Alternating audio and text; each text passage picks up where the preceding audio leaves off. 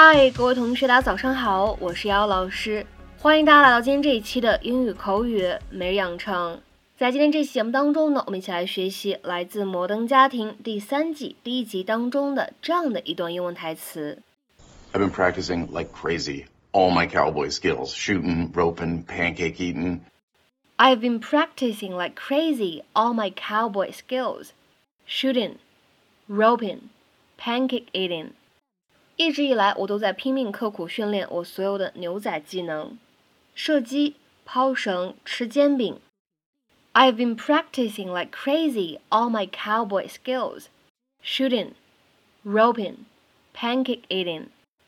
I've been practicing like crazy all my cowboy skills: shooting, roping, Pancake eating。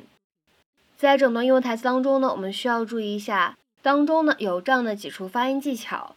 首先，第一个 practicing 这个单词呢，当中包含一个失去爆破的现象，所以我们读成 practicing，practicing。再往后面看，like 和 crazy 出现在一起呢，有失去爆破的现象，我们读成 like crazy，like crazy。而末尾呢，我们观察一下，有两处包含了闪音，一个是 shooting，而另外一个则是 eating。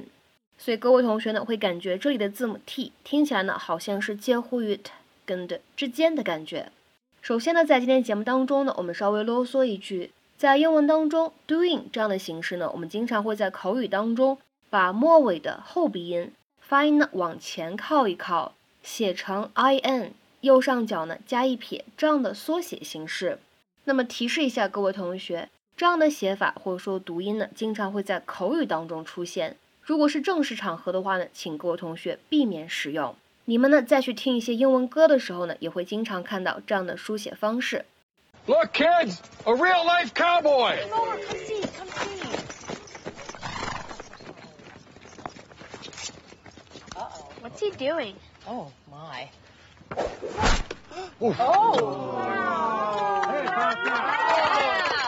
My name is Hank. Here at the Lost Creek Ranch, you're gonna ride, you're gonna rope, and you're gonna shoot. You're gonna see a sky so full of stars it'll put your city lights to shame. And when it's all done, you might just encounter a piece of yourselves you never knew was there. Are there any questions? Uh, do we book spa treatments through you or? I like you, kid.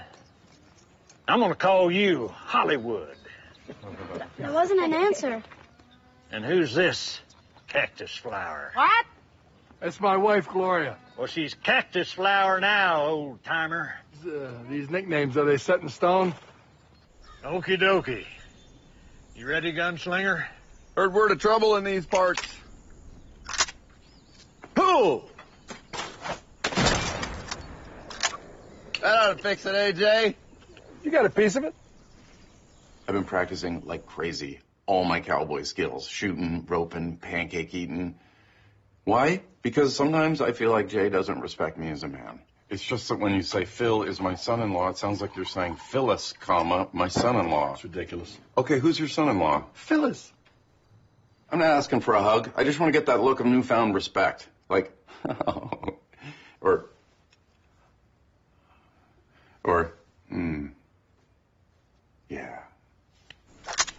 Check it out. Two birds, one leg. Pull it! Not bad, eh, old timer? 下面呢，我们就来正式学习一下，在英文当中，口语里面 like crazy 是一个什么样的意思和使用。这样一个短语 like crazy，它的字面的意思是像疯了一样的。 所以呢，各位同学可能会想象到 like crazy 可能是什么样的意思。在英文当中，like crazy 或者呢 like mad，经常用来表示的意思是很快、很努力、很多、极度的。等等等等这样的意思。下面呢，我们来看一下它们相关的一些英语解释。你呢可以理解成为 very fast、very hard、very much, etc. 或者呢，再来看一下这样的一条英文解释：You use like crazy to emphasize that something happens to a great degree。 下面呢，请各位同学一起来看一下这样的一些例子。第一个，We work like crazy to get it done on time。我们超级努力，特别用功，想尽力把这个活儿按时完成。We work like crazy to get it done on time。再比如说，看第二个例子，The stuff was selling like crazy。 这玩意儿卖的超级火呀。The stuff was selling like crazy。还有第三个例子，Some people can diet like crazy and not lose weight。有些人哦，疯狂的节食，但还是不掉秤呢。Some people can diet like crazy and not lose weight。再比如说下面这样一个例子，They were running like crazy。他们拼命跑着。They were running like crazy。再比如说倒数第二个例子 ，His arm hurt like crazy。他的胳膊疼没边儿了，简直是太疼了。His arm hurt like crazy。再比如说，各位同学呢，来看最后一个例子。呃，These mosquito bites are itching like crazy。啊，这些蚊子包简直痒死个人。呃，These mosquito bites are itching like crazy。那么在今天节目的末尾呢，请各位同学尝试翻译下面这样一个句子，并留言在文章的留言区。